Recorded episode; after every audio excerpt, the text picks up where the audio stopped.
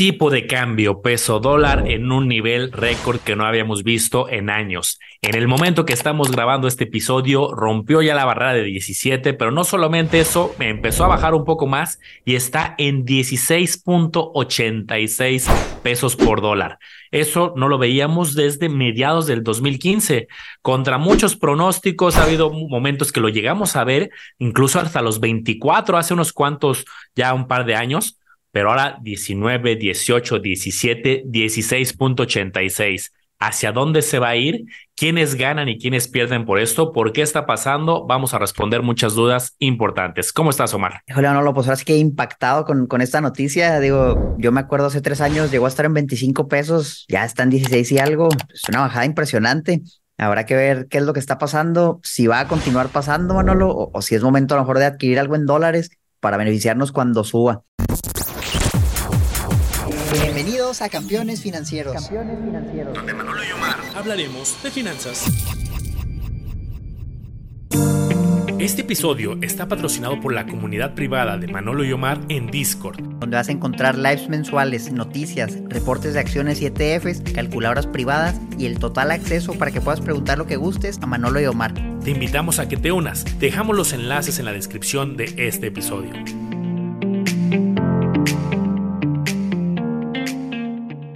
Yo recuerdo justo esos momentos de cuando fue 24 y tantos que justo había quien decía, no, y es que esto se va a ir a 30, se va a ir a 35, nos vamos a ser ricos. Ahorita puede haber también pues especulación del otro lado, ¿no? Habrá quien puede decir, oh, es que se va a ir a 11, a 10. Pues no lo sé, ¿no? A lo mejor ya son más cautelosos, pero me llama la atención porque justo hace poquito salía una, la famosa encuesta de analistas que le hacen a economistas profesionales del sector y vienen los economistas de los bancos, ¿no? BBVA, Santander, Banorte, Y yo veía que la mayoría dice, eh, porque es del último dato que está disponible, lo, apenas lo dijeron en junio, que ellos visualizaban pues, un 18 cuando estaba en 17, 10. Pues ahorita 16, 80 y tantos. Creo que todavía es muy temprano para decir dónde va a quedar, pero más que pues tratar de apostarle al número y son 18, es 17, es 14, yo creo que está interesante entender pues, qué es lo que está pasando y pues si nos conviene, si no conviene, porque yo creo que a algunos les conviene, a otros no les conviene definitivamente, pero a todos nos afecta. Aunque tú no compres cosas en dólares, aunque no vayas a viajar, al final sí hay un efecto que influye en la economía por el mundo tan globalizado. Y creo que es muy relevante este episodio para todos los campeones. Y justamente tenía la duda yo de sí vi la encuesta que acaba de salir y dije, bueno, ¿y cuánto creían en promedio los analistas que iba a estar el tipo de cambio hace seis meses, por ejemplo? Entonces ahorita busqué la encuesta de diciembre de 2022 y vamos a ver pues qué tan coherente es lo que se pensaba hace seis meses con lo que se piensa ahora. Y para mi sorpresa, Manolo, a ver, te voy a preguntar a ver si le atinas, por ejemplo, cierre del tipo de cambio en 2023, es algo que publicaron diciembre de 2022. ¿Qué crees que pusieron en promedio los analistas en esa misma encuesta? En el 2022, yo creo que los analistas decían que se iba a estar por ahí de 19.50. Ese es como el dato que yo creo que han de haber dicho. Para el cierre de 2023. Sí. 20.80. Estaba en 20.80 el pronóstico.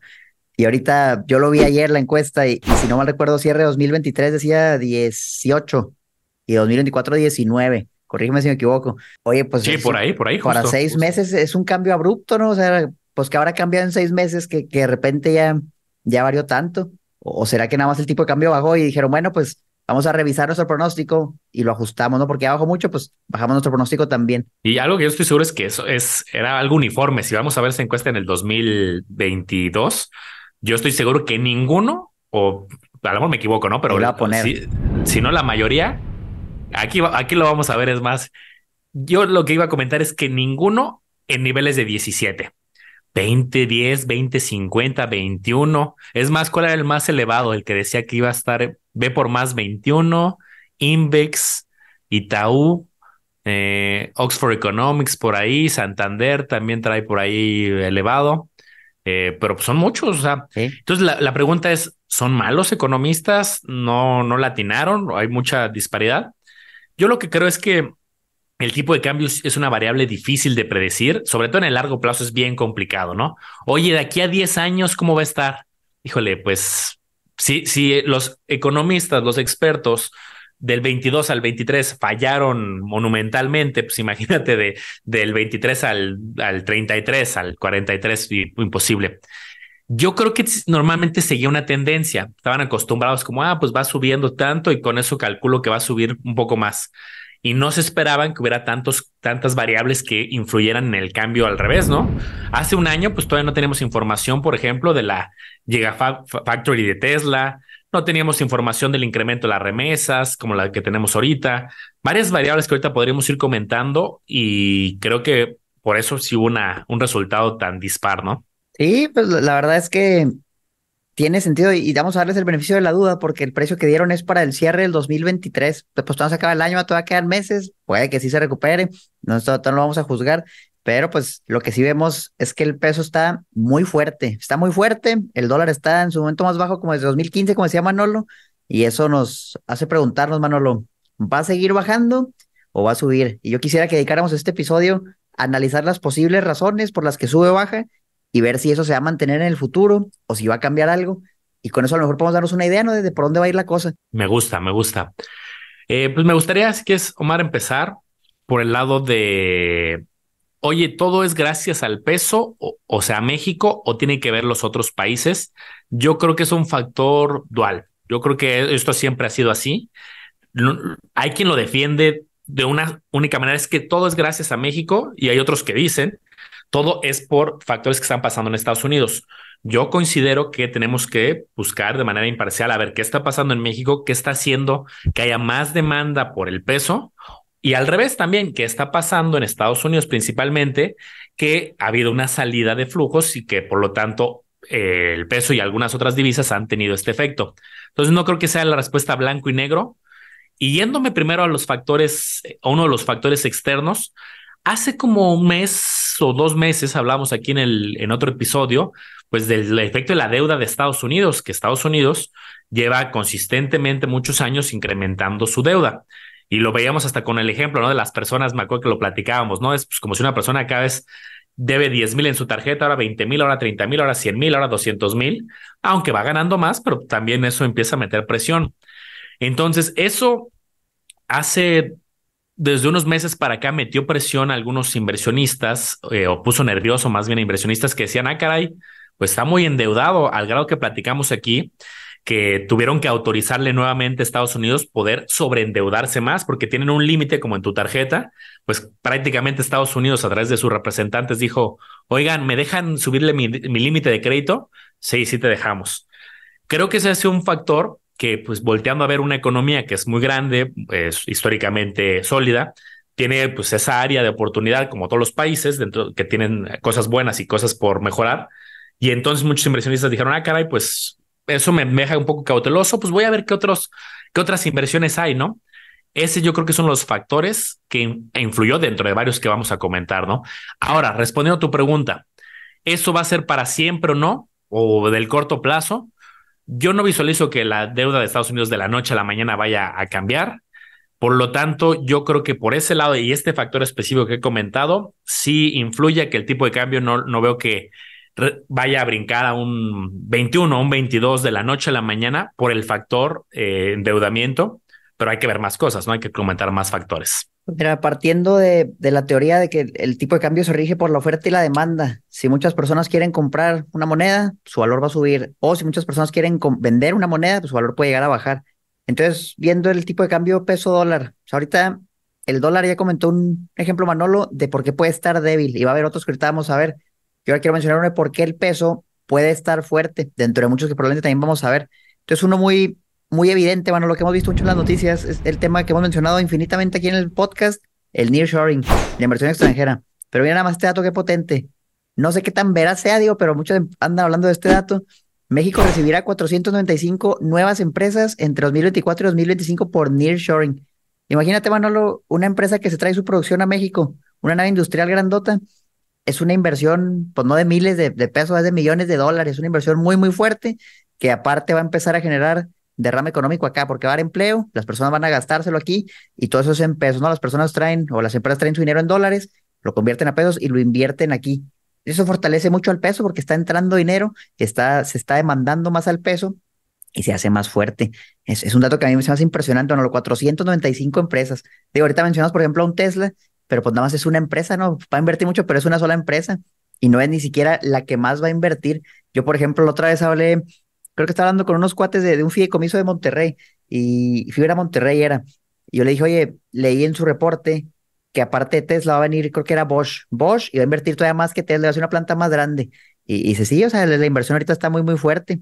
Recientemente hablé con los cuates de, de estamos aquí en el podcast de, de, Fibra Nova, y lo mismo, oye, que el norte del país viene muy fuerte la inversión, todo está 100% de ocupación, y pues olvídate, es una demanda inmensa por el peso, demanda inmensa por el territorio que está en México, por la producción, que eso obviamente pues fortalece muy, muy, muy potentemente al peso, Manolo. Sí, eso, eso me gusta, que hay como condiciones también favorables.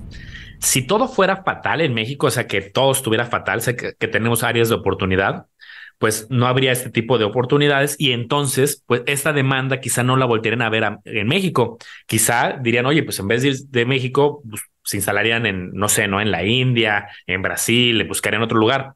Pues México goza de ubicación estratégica, goza de eh, ciertos tratados, tiene cierta estructura, obviamente, como todo país, con áreas de oportunidad y ventajas, pero al final hay condiciones suficientes para que esté sucediendo efectos como este que bien comentas, Omar, del nearshoring.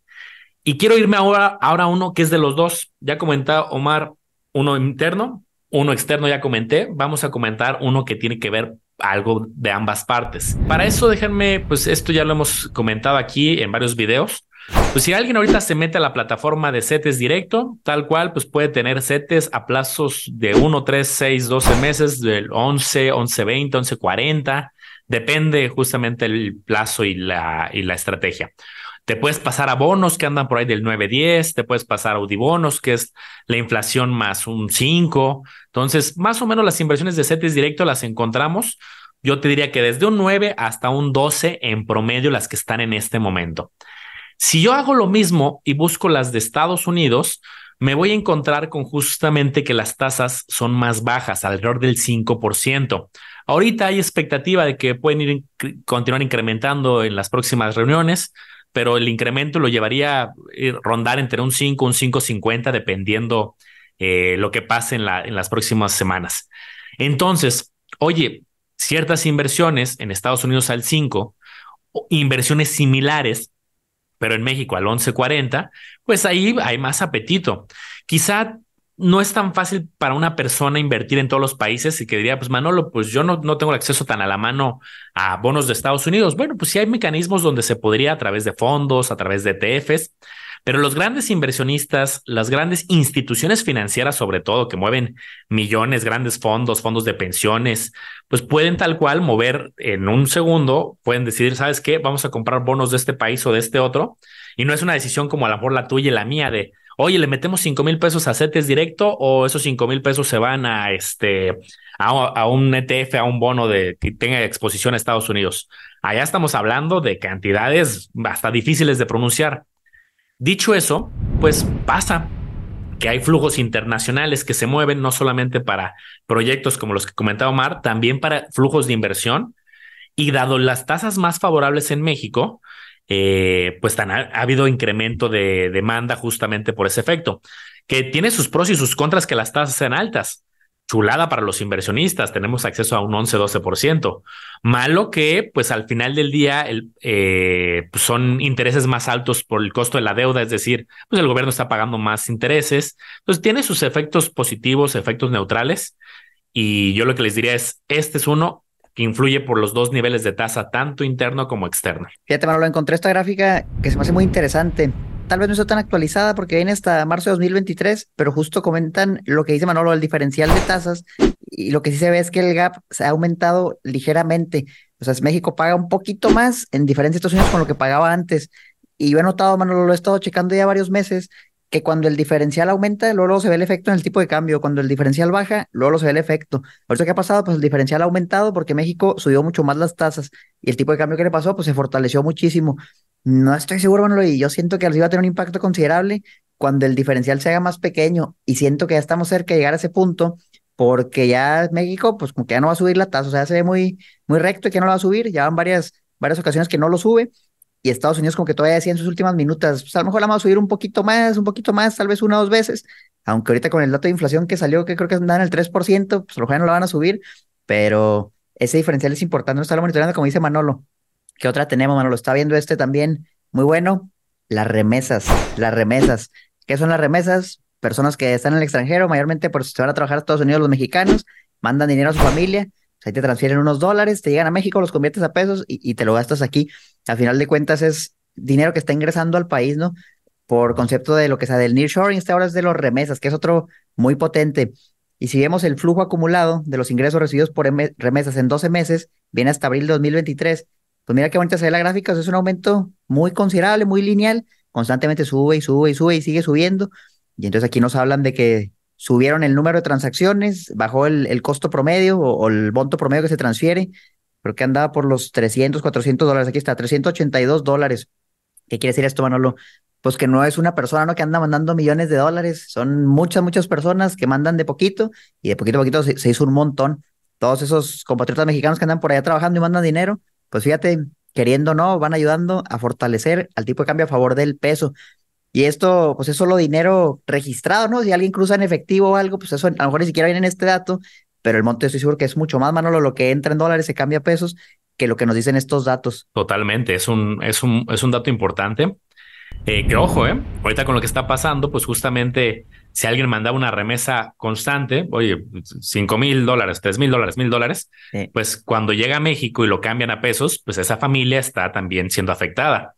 Que pues quieras o no, si lo sacamos en porcentaje y ya en una cantidad fuerte, pues podrías estar hablando que comparado con hace unos dos años, recibe un 20% menos de ingreso, 25, depende del momento, ¿no?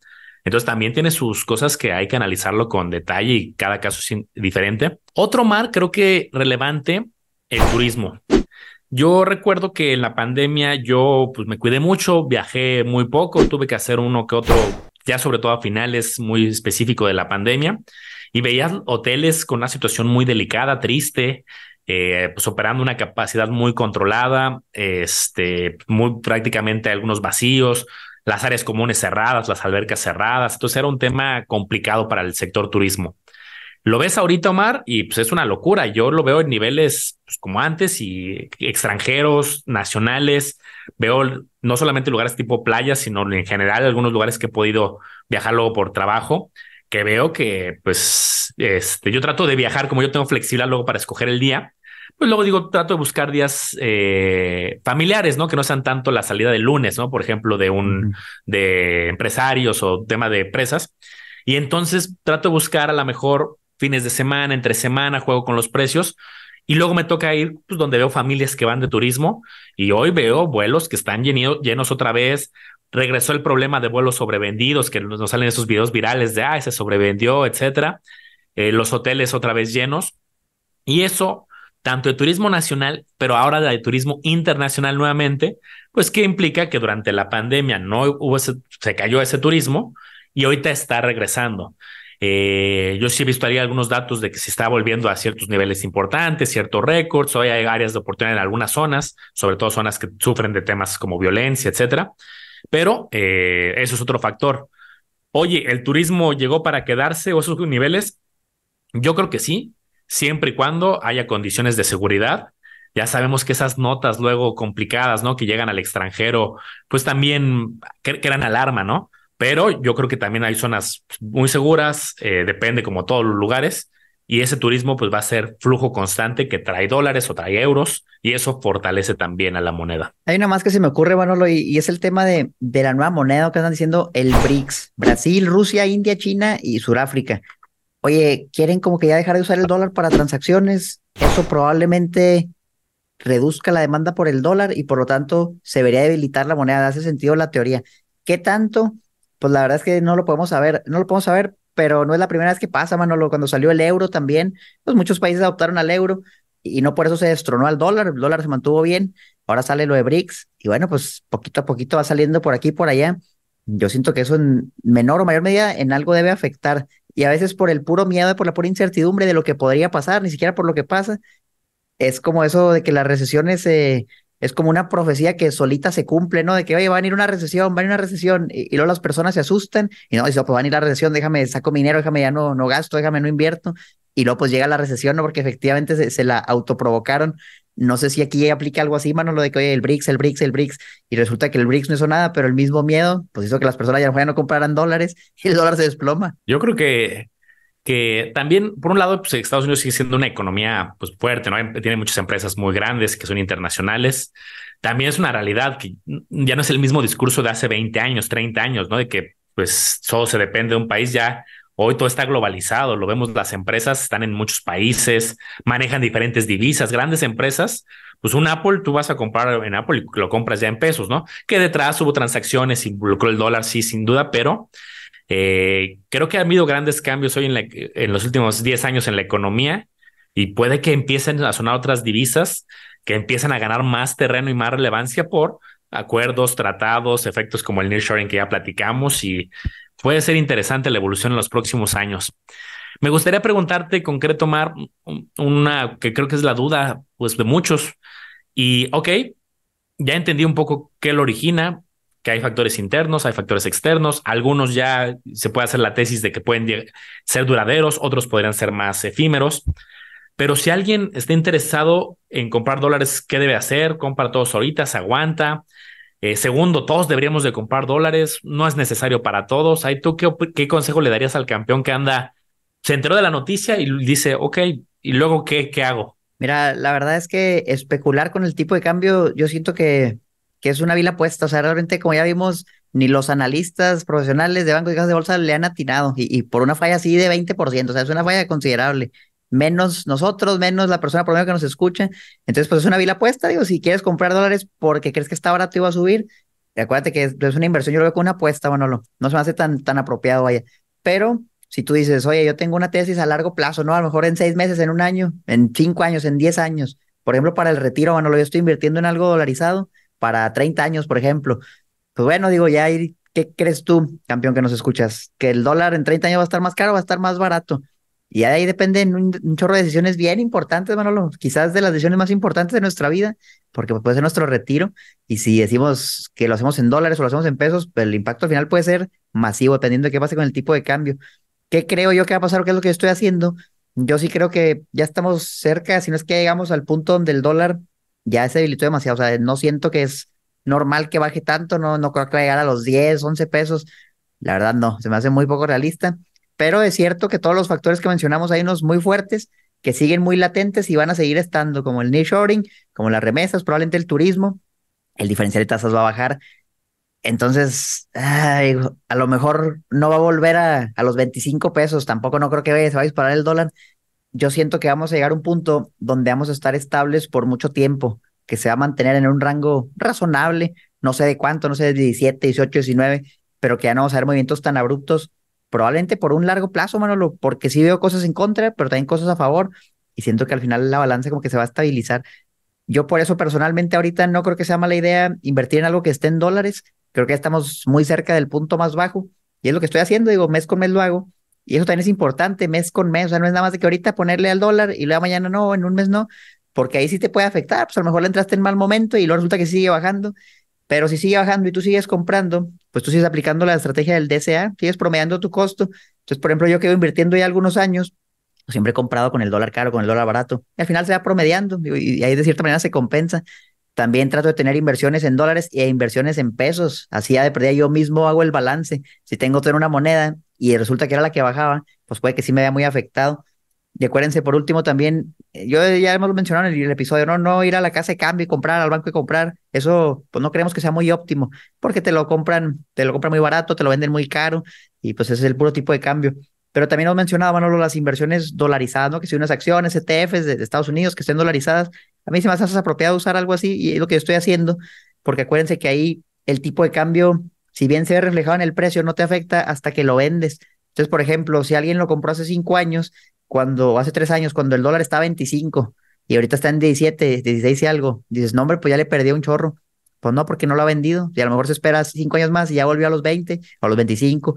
Entonces, lo único que importa es a cuándo lo vendes y ahí sí te afecta el tipo de cambio.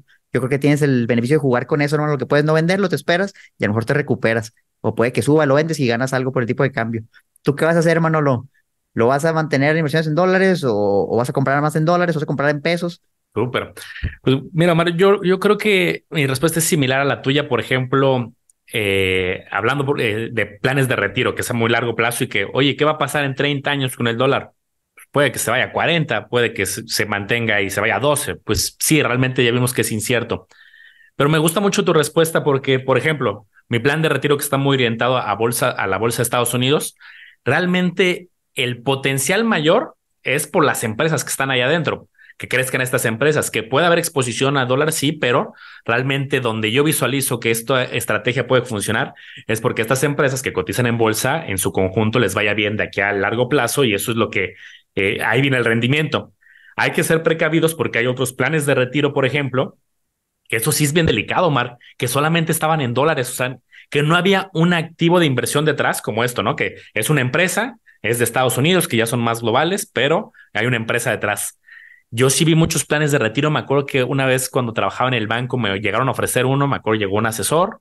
Eh, me dijo, oye, te voy a hacer una proyección. Es que el dólar, y así me dijo, ¿eh? es que el dólar siempre sube pero yo ya sabía que no siempre, ¿no? Pero me dijo, es que el dólar siempre sube y entonces, este, pues tú vas a ir aportando una cantidad que cuando llegue tu retiro, eh, va a estar en dólares y vas a poder retirar X cantidad de dólares, lo pasas a pesos, que en su proyección decía que también iba a ser una gran cantidad.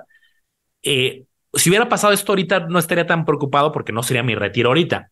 Pero imagínate una persona que su retiro ya estaba muy cerca y solamente estaba el activo del dólar, pues ahí sí tenía un poco de, pues de riesgo alto y eran y esas eran aseguradoras muy conservadoras que lo, se orientaban mucho al tema del dólar. Entonces, yo soy más partícipe como lo que tú dices, Omar, buscar algo que puede estar dolarizado, ¿no? Pero que detrás haya algo que genera rendimiento, dividendos, utilidades, una empresa, un ETF, una fibra, un REIT en este caso de Estados Unidos, por ejemplo, algo que genera y que detrás el tipo de cambio sí puede influenciar, pero la mayor medida es otro activo. ¿Cuándo compraría dólares?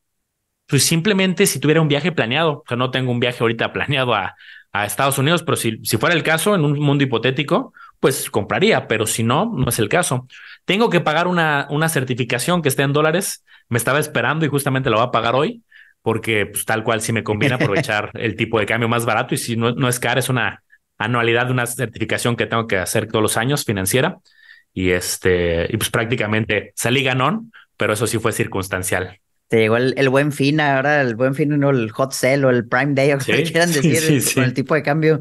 Y fíjense, me gustó mucho lo que comentaba, ¿no? Lo, y voy a partir de, antes de que se me olvide, de, aprovechar el dólar barato. Yo, por ejemplo, hace poco renové suscripciones a, plataformas de inversión, que si un Investing, que si un TKR, que si el Seeking Alpha, y esas están en dólares. Entonces, cuando me llegó el cobro, pues lo hice por medio de una tarjeta que, que la tengo en pesos y dije, oye, pues me salió bien poquito, ¿por qué? Pues es que el tipo de cambio está bien castigado. Entonces, igual, si dices, oye, pues yo a lo mejor tengo la oportunidad de ir a la frontera a hacer compras, pues ahí aprovechas y te compras tu ropa, tu televisión, lo que necesites y te va a salir más barato, pues te va a rendir más el dinero porque el dólar en la frontera lo están vendiendo a 17 pesos, Manolo, vas y te lo gastas y, y te rinde. También tengo, por ejemplo, un dinero en dólares y eso pues yo no lo quiero vender. Digo, mejor lo invierto allá y abrí una cuenta. Bueno, ahora tenía una cuenta para invertir ahí en dólares y ahí lo dejo en un rato en lo, en lo que se recupera, porque pues ahorita el efecto en el corto plazo sí, sí, te puede impactar. Y les voy a enseñar aquí una gráfica, porque lo que comentaba Manolo es muy cierto de lo otro, del, oye, el dólar, pues sí, a lo mejor va a tener un efecto en la inversión, pero no el principal. Y vean, por ejemplo, como decíamos ahorita, en el 2015 está a estos niveles, ¿no? 16 y algo, casi 17, en el 2015. Salen que invirtió en algo dolarizado en el 2015 Ahorita, pues nada más está tablas, subió muchísimo y luego está tablas. Dice, oye, pues no gano nada, es mucho tiempo, ¿no? Ocho años. Pues sí, pero por ejemplo, si ves el S&P 500 y lo ves en el 2015, como por aquí, 2.000 puntos y te en 4.000, o sea, subió más del 100%. Entonces, bueno, pues no gano nada por el tipo de cambio, pero ya su dinero se duplicó, nada más por el S&P 500. Ahora, caso contrario, igual, ponle tú, el S&P 500 se duplicó, pero a lo mejor el tipo de cambio bajó 20%, no 30%. Y después es que todas formas saliste ganando a lo mejor te amortizó un poquito ahí la ganancia, pero de todos tienes una ganancia. Entonces, pues yo creo que sí, Manolo, al final de cuentas el tipo de cambio es un factor de segundo plano, no es la principal fuente del, ingreso, a menos que tengan los planes que decía Manolo, que pues ahí hay que pensarla. Y, al final de cuentas, si tú inviertes en algo bueno, pues da igual, no si está en dólares, en pesos, mientras te un rendimiento bueno a largo plazo, te va a terminar yendo bien. Yo por eso creo que no es necesario ajustar la estrategia.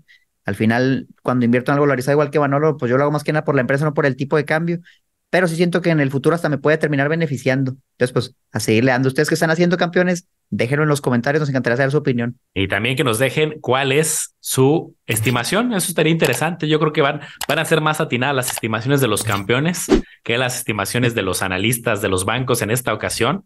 Digo, creo que también, estoy seguro que ahorita la van a actualizar en la próxima encuesta que saquen y ya va a estar otra vez alineada. Más acorde. Ahora sí, ¿no? Más acorde, pero aún así, salen noticias nuevas, quizá pasan tres meses campeón y cambia el panorama. Ay, rebotó a 18, ¿no? Y luego de ahí se, agarra la gente en medios, ¿no? De ellos dijeron que estaba en 17 y miren, ya está en 18. Así funciona el tipo de cambio, es volátil. Hace cinco años estaba igual, llegó a estar en 24, luego en 21, luego ahorita en 17. Es más, creo que hace como dos semanas tocó 17 y al día siguiente, pum, brincó como a 17.30. Sí. ahorita está en 16.86. En tres semanas 17, 17, 30, 16, 86. Entonces, es volátil. Si tu visión es de largo plazo, yo estaría pues, con más cautela, más tranquilo, más bien. Y si es de corto, pues sí, sí puede haber esta volatilidad natural y pues tú puedes ir comprando poco a poco.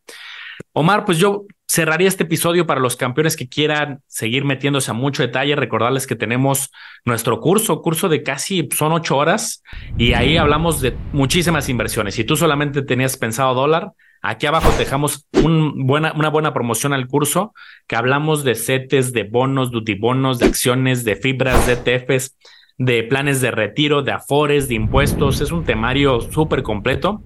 Es un evento que, hicimos con mucho cariño para que puedas tener ahí la información y tiene una, pues una buena promoción. Ese está en pesos. Eh, pero al final, aunque como el dólar ha ido bajando, nosotros también hemos ido bajando el precio, ahorita está muy, muy barato realmente. Entonces yo te diría, puedes aprovechar, ahí ya vas a ver el descuento aplicado en la liga de abajo. Y la verdad es que ahí hay instrumentos en pesos, en dólares, lo que tú quieras, ya vas a poder agarrar opciones. Anímense, está muy bueno, ahí los esperamos en el curso. Y nada, no me queda recordarles que se suscriban al podcast Campeones Financieros. Ya estamos creciendo mucho en Facebook, también van y síganos ahí en Instagram, en TikTok. Ya hicimos una cuenta de threads, por aquí se las dejamos. Y sigan a Manolo como le hago los business, a mí como educación financiera. Nos vemos muy pronto, que estén muy bien.